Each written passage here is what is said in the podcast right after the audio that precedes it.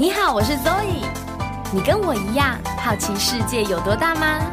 你跟我一样喜欢到处走走吗？欢迎收听《世界走一走》，与你分享我的旅行故事。准备好了没？一起走一走吧！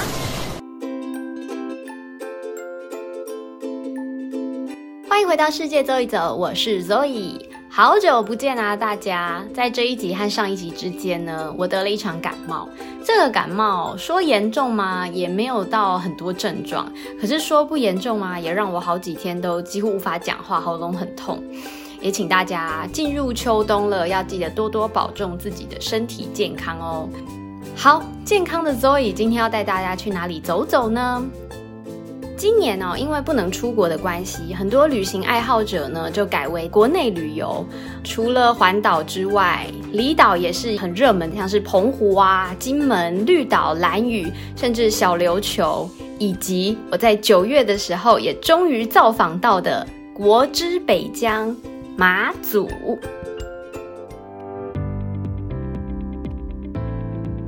我记得小时候每逢台风天，最关心的一件事情就是明天要不要上课，所以一定会锁定那个新闻台，看他的跑马灯宣布的上班上课的状态，这样，然后可能就会开始讲哦，台北市停止上班上课，新北市停止上班上课，等等等等，就会有一个县市让我印象很深刻、很好奇，就是连江县。连江县它没有在我们本岛任何一个县里面，在离岛也没有一个地方叫做连江啊。后来问了妈妈以后，妈妈就跟我说：“哦，连江县就是指马祖啦。”听到这个我就更疑惑了，连江县就是马祖，那为什么不叫马祖县就好了，叫什么连江县啊？后来慢慢学了社会课啊、地理课、历史课，才知道说哦。马祖呢是位在连江县，但连江县并不是所有都在台湾政府的统治管辖权之下。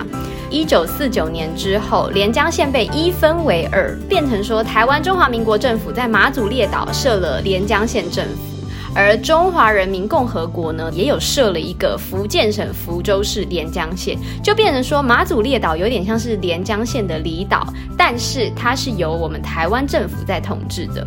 在录今天这一集 podcast 之前，我有上网上稍微查了一下，根据维基百科的记载，我才知道说，原来其实，在中华民国，我们现在台湾的统治里面，还有一个已经虚化了的省份，叫做福建省。福建省底下有两个县，第一个是金门县，第二个就是我们的连江县。这个金马地区当初在一九四九年之后，具有非常重要的战略地位。那我们不说当兵抽到金马奖啊，或者是战地的风情啊等。等等，都是在说金马地区的样貌。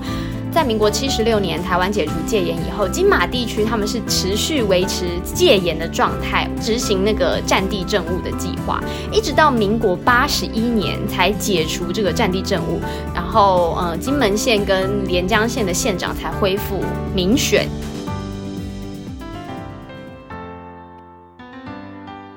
好，现在回过头来专注在马祖列岛。马祖一般呢，我们常说就是有四乡五岛，它是由南干乡的南干岛、北干乡的北干岛、东引乡的东引岛、莒光乡的东举岛和西举岛，其实总共有三十六个岛屿以及礁屿所组成的。马祖地区呢，除了讲国语之外，还有一个他们的地方方言是闽东话，主要是长乐县的长乐口音。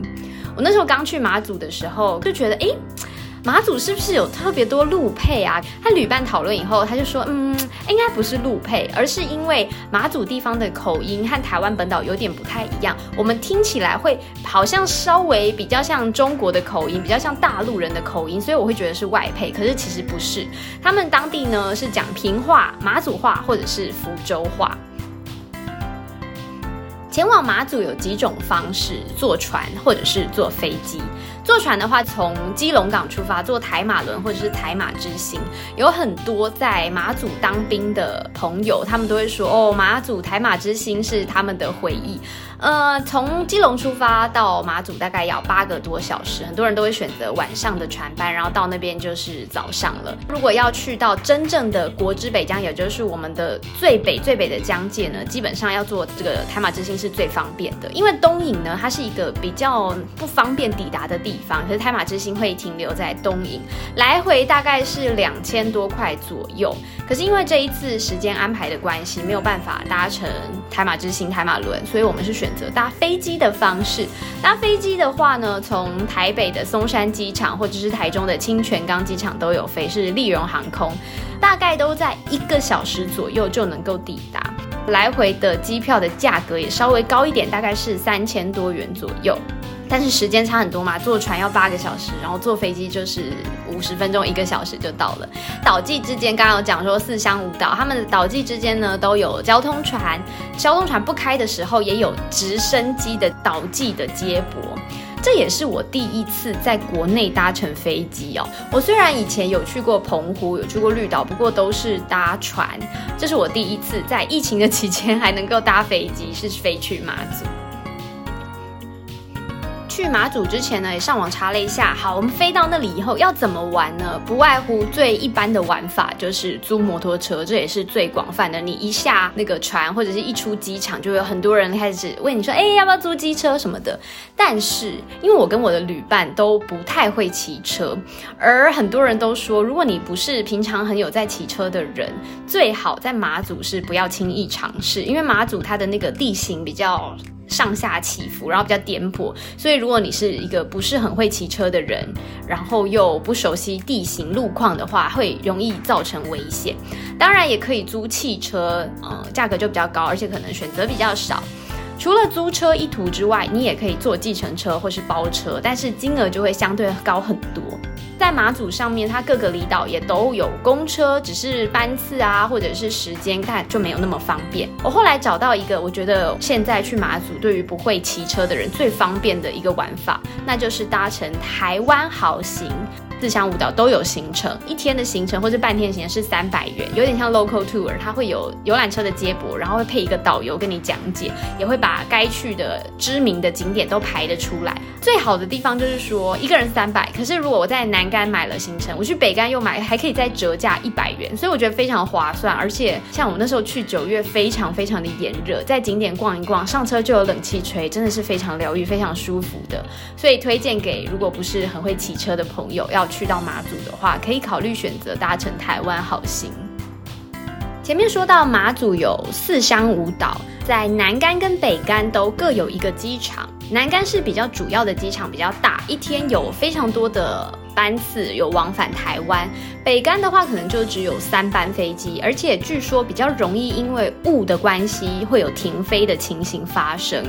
但是我这一次在买的时候，可能真的是风国旅机票不是很好买，所以我只买到南干去北干出的行程，还好天气都一直很好，没有碰到什么 delay 的状况。所以这一次就是玩了南干岛、北干岛以及东莒、西莒、莒光乡的部分。东引呢，因为交通船班的关系，没有机会造访，希望下一次呢，可以从基隆港出发，坐台马之星，然后。畅游真正的国之北疆东引岛，听说也是在四山五岛里面风景最漂亮的一个岛屿。接下来呢，正式要来揭露。正式要来分享马祖的景点了，我们就从抵达的南竿开始。台湾好行的行程是一整天的行程，中间那个午餐时间是自理。第一个景点就是我们的八八坑岛，不止金门有很厉害的陈高高粱，马祖的酒厂的酒也是非常厉害的。我们去参观那个马祖酒厂跟八八坑道，它里面的氛围还蛮特别，就是坑道，然后湿哒哒的，湿气很重，里面就有一桶一桶非常非常大储存酒的酒窖。导游跟我们说，酒窖是不能去碰的，我们手的温度是会影响它酒精在酿造的过程。可是其实那个酒桶都非常非常的巨大，我就觉得哇。我们一个手这样去碰它，就有可能会影响它的温度。接下来也会去一些大炮连啊，或者是一些已经开放的军事景点。我就觉得这些阿兵哥现在蛮辛苦的，他们除了执行日常的勤务之外，他们还要负责接待我们这些观光客。因为疫情的关系，很多地方都是实名制，所以你还要掏出身份证，他要帮你一个一个量体温，还要写下来。后来呢，就抵达了到南干的天后宫，也就是祭奉妈祖的地方。马祖跟妈祖的渊源真的是非常非常的深。相传在元朝的时候，马祖就有人移民过来了。然后在宋朝的时候，福建湄洲有一个孝女林默娘就出生了。她在二十几岁的时候，爸爸跟哥哥他们开着船要出海捕鱼，突然碰到飓风大浪。根据我们导游的说法啦，因为妈祖从从小就是他天赋异禀，然后他有那个通灵的本事。他在家里可能在织布或者在做一些女工的时候，就感应到说哦，外海发发生了巨天大浪，然后爸爸跟哥哥都遭遇到船难，他的灵魂就飞出去救他的两个哥哥跟爸爸。导游是这么说的，他左右手是抓起了哥哥，救起了哥哥，然后爸爸也救起来了，不知道放在哪里，就先放在嘴巴里含着。因为在家里织布，妈妈就是会叫他，就说：“哎，默娘，默娘，你怎么了？”这样，他就是一开口要回答妈妈的时候，他爸爸就因为含在嘴巴里嘛，所以就掉到了海中。那他有点像做梦，他突然醒过来，然后发现爸爸在海里，他就赶快提着灯笼啊，就冲到那个海边。果然就是发现两个哥哥是在沙滩上，然后已经获救了。可是爸爸就不知去向，因为在他刚刚那个通灵的状态下，爸爸是不小心被他掉出来，掉到海里。后来呢，妈祖他就奋勇冲到海里面去救爸爸，但是因为为了救爸爸，然后两个人都溺毙身亡了。妈祖的这个遗体呢，它就随着海流一直飘飘飘飘飘，飘到了闽江口附近的小岛，也就是现在的南竿岛，被渔民打捞上岸。在马祖他们这边的小岛都会有一个习惯，因为他们是小岛，然后在海边，尤其就是在出海口这边，他们其实常常会捡到一些神像或者是遗体。他们的规矩是，捡到神像就要把它接上来，然后帮他建一个庙，或者是把它祭奉起来。至于捡到遗体呢，也不可以就是让它这样随波逐流，也是会帮忙好好的安葬。所以呢，他们把妈祖的尸体打捞上岸之后，就祭奉在海岸当中。结果呢，远在福建的湄洲乡亲，他们没有看到妈祖的下落嘛，就觉得哇，他一定是羽化升天成仙了，所以在湄洲有建了一个妈祖庙。但是呢，马祖人这边呢，他们就是强调说，妈祖的灵血、妈祖的遗体一直都是葬在现今的南干马港的天后宫当中。这个庙也是因为妈祖的灵血而建成的，这个岛也因此就叫做妈祖岛，是后来才改名为马祖的。我们导游在讲的时候，他讲的很神奇哦。据说当时就是想要挖掘啊，或者是想要把它移到别的地方的时候，都会有各种超自然的神力，譬如说你的那个铁锹啊，可能都会挖不动啊，可能都会坏掉之类的。所以当地的居民就认为说，那是因为妈祖他不想要再移动了，他就想要好好的在这边继续留存下来。所以呢，妈祖也就成为马祖地区非常重要的民间信仰，各大的离岛都有各种的妈祖庙。除了有灵血石棺的天后宫之外呢，世界上最大的妈祖雕像也是位在南竿哦。它的高度有二十八点八公尺，这个数字也是带有数字密码，因为它刚好符合妈祖四乡五岛总面积是二十八点八平方公里。但我觉得很有趣的是，他们后来重新测量，然后就发现啊，其实四乡五岛的总面积是二十九点六平方公里。怎么办呢？那这样子，那个我们神像已经盖好啦，总不能就是再重盖吧？所以呢，他们就在妈祖巨神像上面再加了一个八十公分的避雷针，它的高度就是二十九点六公尺。这个妈祖神像，它其实是那个时候是从大陆那边运过来的。这么大的石像没有船可以载运啊，搬运就变成是一个困扰。那那个时候就在想说，到底要怎么样去切割这个石像？这也是导游说的。一开始可能想说，哦，切成两半啊，切成三半，哇，不会，妈祖都不愿意。最后呢，是把它切成了三百六十五块，到了马祖南干这边再组装起来。三百六十五块就是有一年三百六十五天，所以有日日平安的意思。这个也是妈祖神像的一个蛮有趣的一些数字密码。除了这个妈祖重要的当地信仰之外呢，我们也走到了很多刚刚讲到了很多军事的要地或者是开放的军事据点，其中有一个是叫做北海坑道。北海坑道呢是在一九六八年那个时候，因为战略的需要，所以开启了北海计划。在马祖这个地方呢，它挖掘了非常非常多的地下码头，是要给游击战艇来停泊，就是都在山里面，这样外面就看不到。每一个地下码头都叫做北海坑道。南干的北海坑道是最大最有名的，所以大部分现在大家讲到的北海坑道都是指南干的这个北海坑道。北海坑道它是深入贯穿这个岩壁，然后里面是井字形交错的水道，它是完完全全由人工开凿出来的。里面的那个长度大概有到七百公尺这么深，所以走完一圈大概要三十分钟。可是你要在退潮的时候才可以进去。我们那个时候去的时候，因为是有受到台风外围环流环流的影响，浪非常的高，风也很大。我们那个时候是坐小船进去，然后看到旁边的步道，真的水都是淹起来，完全没有办法步行。这个地底坑道真的是蛮厉害的。那个时候出动了非常非常多的阿兵哥，不分昼夜的轮流施工。历经了八百多天才完成，除了利用炸药爆破之外，其他都是靠人力这样慢慢慢慢的挖掘，慢慢慢慢的开凿，也有非常多的官兵当年就是牺牲在这个地方。刚刚说到嘛，我们去的时候呢，因为碰到台风外围环流，真的外面就是风很大，浪很猛。可是进到坑道里面，风平浪静。我们搭那个摇橹船，一圈大概二十分钟。坑道里面的气氛，我觉得其实有点诡谲，颜色啊，然后再加上打光，坑道里面那个海水它会反光，所以其实。不能说算是美耶，我觉得就是蛮蛮魔幻的一个感觉。又想到说哦，有很多官兵当年都在这里牺牲，然后他的主要目的是为了战略需求，所以其实心里会觉得嗯，有点异样的感觉啦。很多人来到这个北海坑道呢，除了看一下这个历史的痕迹之外，主要的目的是为了报名这里的蓝眼泪保证班。大部分的人来到马祖，最主要的目的之一都是为了看蓝眼泪。可是呢，蓝眼泪它受到第一个季节，第二就是天候状况，它不见得你来就想看就看得到。所以在这个北海坑道里面养了非常多的蓝眼泪，在晚上的时候呢，把灯都关掉，在全黑的坑道里面坐那个摇橹船，是可以看到很多很多的蓝眼泪的。但是我们并没有报名这个保证班，所以就没有办法亲眼跟大家描述说到底有没有看到蓝眼泪，以及当下的气氛大概是怎么样。不过台湾好行的行程有一站是到蓝眼泪的生态体验馆，它是跟那个海洋大学的荧光虫培育计划合作，在一个全黑全黑的展示间里面，会有一个一个滴的水盆，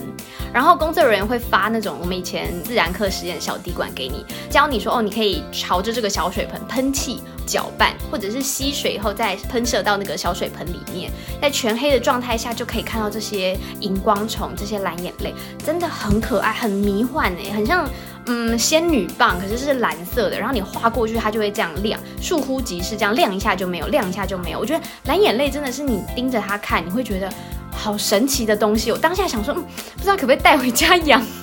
真的很漂亮哎，那难怪大家会花很多的时间，花很多的精力来去追这个蓝眼泪。那蓝眼泪到底是什么东西呢？蓝眼泪它其实是一种会发光的夜光虫，叫做窝边毛藻。它是一个以浮游生物为主食的一个小动物，经过海浪或者是经过自然风的惊扰，被吓到它就会发光。根据海洋大学的研究，夜光虫会大量出现是自然界微生物食物网循环所导致的，在全世界各地都有分布，不是像网络上有一些文章说是因为污染的关系，大部分都会出现在沿海地区、河口或者是大陆棚的浅水区，有丰富的浮游食物，夜光虫有丰富的食物就可以在这边发。发展的很好，除了是在马祖之外呢，在垦丁或者是花东外海、日本啊、濑户内海，还有南海，在美国的加州或者是澳洲的维多利亚州，都有发现这个可爱的蓝色小生物，叫蓝眼泪。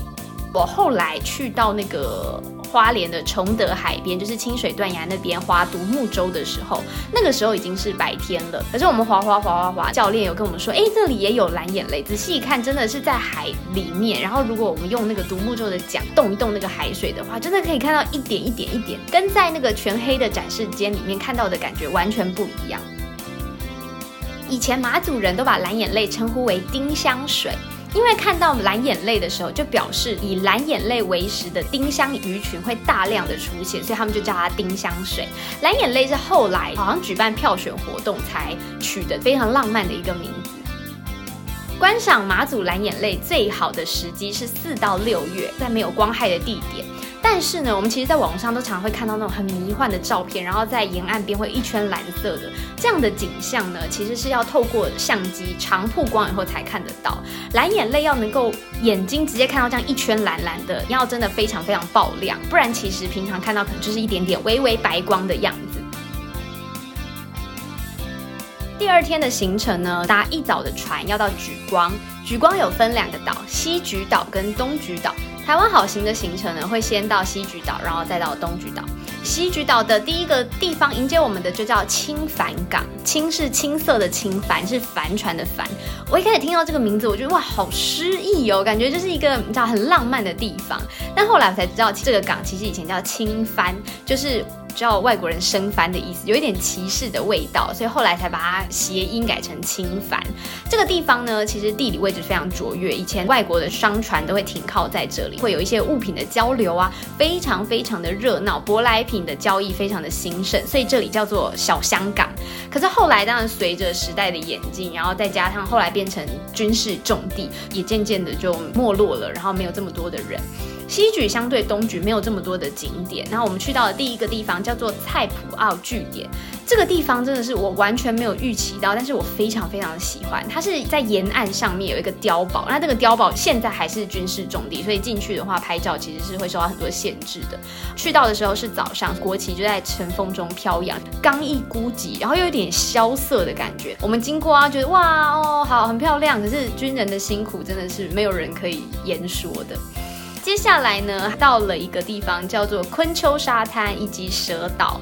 在西莒的蛇岛呢，它并不是上面有蛇，它是形状长得很像蛇。这里有一个世界知名的景点，在这里的那个海域，因为地形跟海流的关系，它有两道的海流从不同的地方交汇起来，它会成为方块海的景观，一格一格的，大家可以想象成是用海流在海上画格子的感觉。但是要在涨潮的时候才能看得比较明显，这是世界唯二的景观哦，除了在法国之外，就只有在马祖才看得到。但是呢，我们这一次去刚好早上的时间是退潮，所以没有办法看到方块海的奇景。不过在眺望蛇岛，他们有小凉亭眺望蛇岛，我觉得还蛮好的。是我们一般风景名胜的望远镜都是要投钱的，可是在这个昆丘沙滩上的望远镜是免费的，就是你可以尽量的看到宝。在蛇岛上面有非常非常多的鸟在那个上面栖息。这个呢，就是每年都要穿越大半地球去过冬，然后世界上真的是非常非常存在非常非常少数的神话之鸟——黑嘴端凤头燕鸥的栖息地。在两千年，在马祖被发现之前，这个神话之鸟黑嘴端凤头燕鸥，它已经在地球上消消失超过一个甲子了。就一度有被那个生物学家认为是已经绝种了。目前呢，在全球大概只有百来只左右，也在二零一二年的时候被世界自然保护联盟列入全球濒危的一百个物种，它随时都有可能会消失。这个蛇岛它现在就被被列为是燕鸥保护区。四到十月的时候，这个赏鸥最佳季节，游客都不能到沙滩上去玩，当然也不能登岛。我们就透过那个望远镜去看，就觉得啊，好像自己觉得有看到那个黑嘴端凤头燕窝神话之鸟的感觉。其实呢。报台湾好行行程的人真的不多，然后报这个举光岛的台湾好行的人又比南竿更少了。逛完蛇岛之后，又有一些旅客，他们因为有自己的安排，他们就结束行程了，等于他们就脱团了。整个团就剩下我跟我的旅伴，只有两个人。那个导游也很可爱，他就说：“那我就带你们走一些。”私房景点好了，所谓的私房景点呢，就是曾经很繁华，但是已经废弃的田沃聚落，沿着山盖起来的一个聚落，然后在山壁上盘根错节，都是一个一个以前的曾经的民房。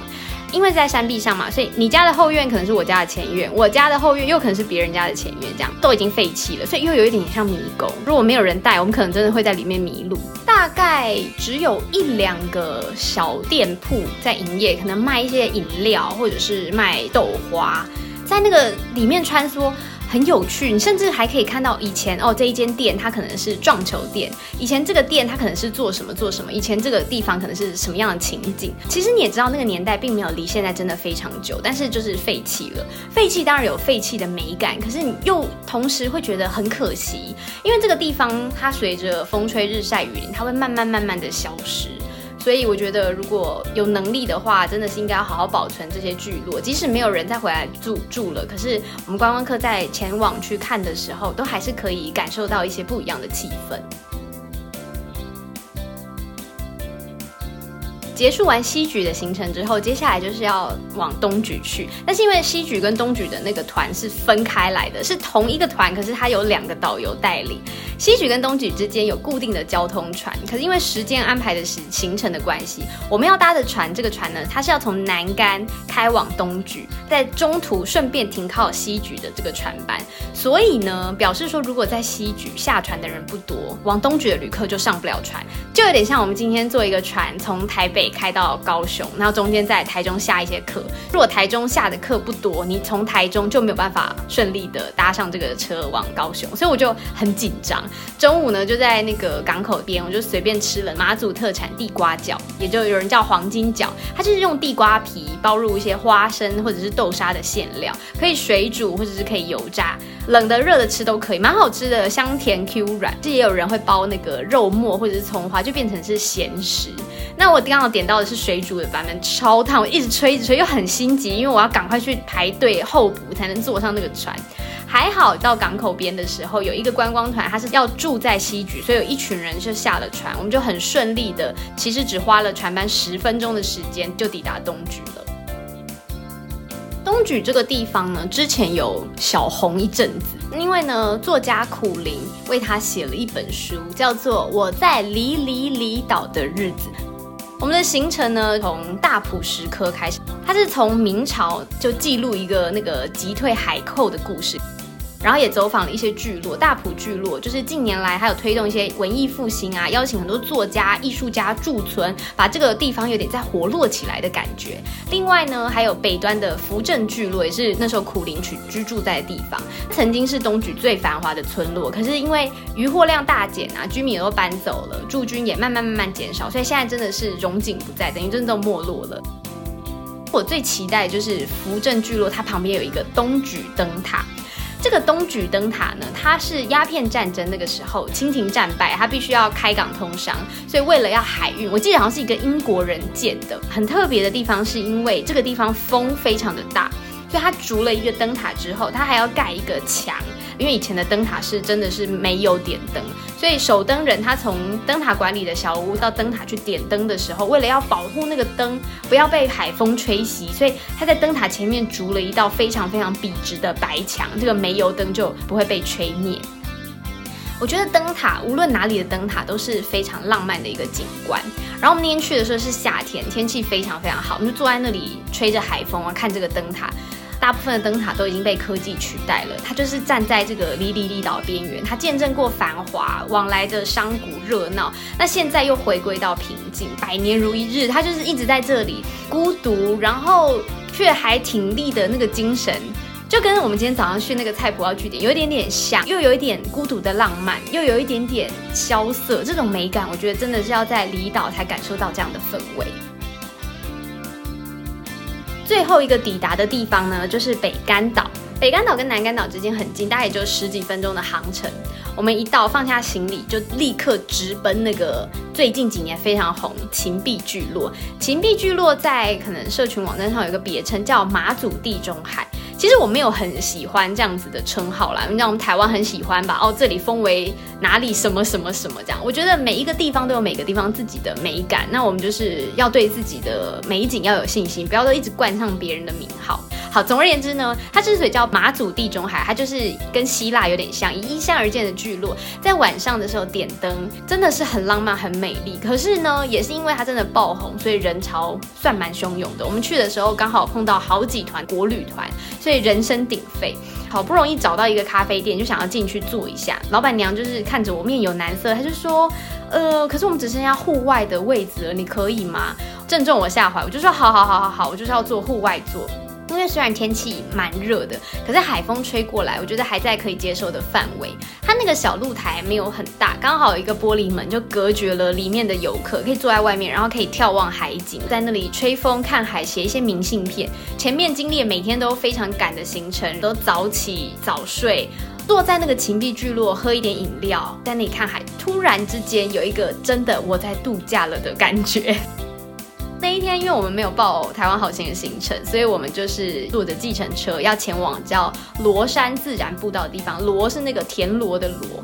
那个司机大哥也很有趣，他就带我们开开开开开开到机场附近，他就说你们要不要看飞机起降？嗯，前面有说过，北干一天大概只有三班的飞机，所以他们当地人对于那个航班要跟他说什么时候，他们都背得出来。刚好带我们到北干机场，那个机场离主要道路非常的近，他停下来带我们看飞机起飞，很酷，我人生没有这么近这么近的，而且是不是在可能候机亭观赏室看那个飞机，亲身体验就听到那个飞机轰轰轰轰轰这样。飞上去，可惜因为我当下真是太紧张，没有好好的拍到照片，也没有拍到影片。但我觉得没有关系啊，就是用肉眼去记录那一刻，真的是离飞机很近，附近都没有人，就只有我们一台车，这样很有趣。然后另外开开开开开，他还跟我们说，这里也是一个重要的地方。我们一看，嗯，就是一般的路啊。他说这里有我们北干唯一的常驻的红绿灯。所谓常驻，就是一直都在那里。有的红绿灯可能是因为施工啊，他可能就搬一个来。但是在那里，罗山自然步道前面有一个北干唯一的红绿灯，就也成为是一个知名的景点，还蛮有趣的。其实我并不是一个很 outdoor 的人，我不是一个很热爱践行爬山这种人，所以我对于这个步道就是没有什么太大兴趣。但我在出发之前，我就跟我朋友说我要去马祖，他就跟我说你一定要去走这个罗山自然步道。我就想说，那不就是一个步道吗？好，那我们就去走走看好了。可能一开始就想说，因为那个时候已经快要夕阳西下了，也怕会危险，我就跟旅伴我们两个商量，就说哦，那我们就走一小段好了。结果走走走走一小段，再一小段，走走走走走，哎，不知不觉就走完了。它真的是不是一个很难的步道，但是看起来有点危险。有的地方是真的是没有扶手的，然后有一小段它是要靠绳子攀爬，走一走有可能就发现，呃，旁边好像就是悬崖峭壁。所以这个地方它风大的时候是不开放，但是我觉得非常非常值得去，去就是注意安全就可以了。往上走，然后回头看，在那个细长的步道上，黄绿色的小山头，另外一边呢，海浪滔滔，依山傍海的感觉。然后在那个上面，因为也没有什么阻挡的地方，所以听风呼啸，非常非常辽阔。看夕阳慢慢慢慢的西下，我觉得那个美景是照片拍不出来，然后言语也难以形容。如果有去马祖，拜托有去北干，一定要去爬这个罗山自然步道。那后来我跟我朋友讨论，他说他是在一个微雨、有一点下雨、比较阴阴天的时候去，那完全就是不一样的美感。我们去的时候可能是有点壮阔，然后天气很好；他去的时候就是比较偏浪漫的景致。不同的时间、不同的季节去，都会看到不一样的样子。下了山以后就要去吃饭啦。那那一天，那个我们在在 check in 的时候，那个民宿老板就提醒我们说：“哎，北干的餐厅都很早就打烊哦，你们要早一点吃完，不然就可能只剩下 seven eleven 可以吃。”回到市区的时候，发现那时候才六点多，真的那个店呢，都一家一家把铁卷门就拉下来，然后垃圾车就来，我就真的傻眼，因为你知道我们在在平常在台湾在城市里面，七点吃饭八点吃饭根本就很常见，他们才六点多他们就歇业了。最后呢，是在一个已经就是有点半打烊的那个婆婆，她就收留了我们。她其实动作已经有点慢了，她就是在门口有两口瓦斯炉，就慢慢慢慢的煮餐，都是比较家常的，可能炒面啊、炒饭啊，不是特别美味。可是当下那个氛围是，因为你知道全全整条街都暗的，所以她愿意开一个小门，然后煮东西给我们吃，其实感觉还蛮温暖的。那真正食物的味道好不好吃，我觉得也没有那么重要，但当下那个感觉是非常温馨的。那一刻啊，忽然觉得说啊，为什么我会就爱上整个爱上马祖？其实除了我刚刚讲的那个遗世独立的感觉，然后风景都非常美丽之外，还有就是说在这上面的人，他们大部分都非常热情。我当下的感觉就是为这个小小的离岛增添了巨大的光亮。最后一天，我们就停留在北干，也是一样报了半日的台湾好行行程。我不知道为什么，就是南干啊，或者是举光都是一日的行程，可是北干岛就是只有半日。其实我觉得北干有很多地方玩，所以对于它只有半日这件事情有点愤恨不平。但是好，没关系，我们就先抵达的是昨天我们抢先拜访的罗山自然步道，那里有一个后卧村。后卧村跟北干这边叫唐崎村，它中间隔着一个唐后道沙滩。在以前条件不比较没有那么好的时候，只要涨潮，它就会变成离村，就是只要涨潮就没有办法过到唐崎村这边过来。不过现在已经有有道路可以相连了。它最有名的景点之一呢，叫做阳宫八十庙。这个庙有很有趣，因为我们通常这种道教的庙，它上面一定都是会有有龙啊有凤的雕刻。可是因为这个阳宫八十呢，它在人间的时候，它是因为斗恶龙而丧命的，所以他就规定这个庙宇不可以有龙纹，也不可以有舞龙。舞狮啊，或者龙舟等等进来，然后台湾好行就再带领我们走到前面的桥仔聚落。桥仔聚落这个地方呢，就有一个神仙村这样的美名。之所以叫神仙村呢，就是因为这个村子里面神像要比居民还要多。刚刚最前面有讲到，马祖他们这边的地方信仰是，如果你捡到了神像，你就必须要带回村子里供奉。所以这个地方呢，他们就捡了很多很多的神像。就放村子里面去去供奉，所以就叫神仙村。那也是在物理的距离上，马祖最离福建最近的一个村落。以前是非常非常热闹的渔港，还可以看到一些古迹是洋行啊，或者是钱庄啊，因为以前的那个热闹的景象。那在这里呢，吃到了一个我觉得非常好吃的阿婆黄金饺。刚刚前面有讲到那个黄金饺是水煮或者是油炸嘛，在这里是阿婆，她是用甜汤的方式做，搭配的是冰凉绿豆汤。阿婆非常非常可爱，团员就有人说哦，我吃花生会过敏，可不可以不要吃花生？阿婆就好好帮他挑出来，结果挑挑挑挑到最后，他就说，可是我花生真的很好吃哎，啊，不然你吃一颗看看，他就丢一颗那个黄金角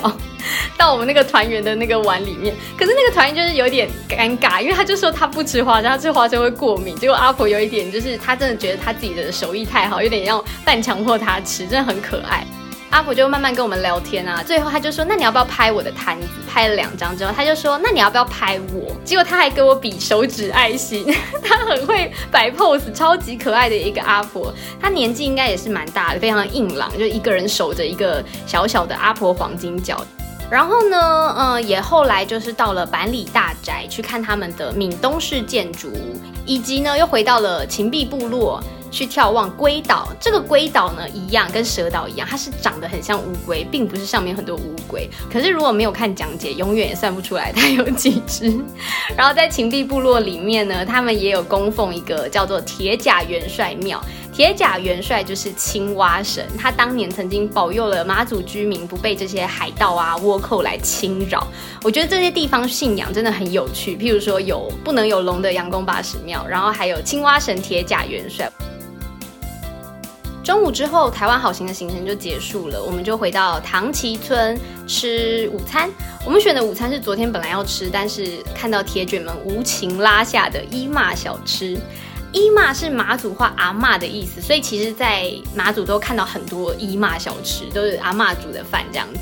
这一家伊骂小吃，它主要卖的是干面。看起来平凡，可是真的美味无比耶！那个面是由每天姨妈早上六点多就起来擀，嚼劲十足，调味也是香辣带劲。其实最特别的就是它整个小小的店里面，墙壁上就贴满了便利贴，是各种吃客留下来的一些留言，可能有阿兵哥啊，有当地居民啊，有游客等等，甚至有一些人是可能他来过，他过一阵子又再来，他又再贴一个便利贴，整个店里就是非常可爱，然后好像感觉都在跟阿妈互动的样子。它那个面真的味道太好了，朴实无华，可是让你真的滋味回味无穷，非常非常好吃，到现在我都是念念不忘。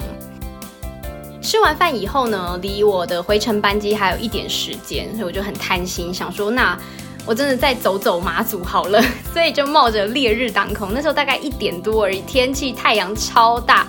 就想说好，那我们来去那个沙滩玩玩好了。刚刚我说后沃村跟唐崎村，只要碰到涨潮，就有可能会变成离村的那个海滩唐后道沙滩，沙质细软白皙，所以有糖沙，就是吃糖的那个糖糖沙之称。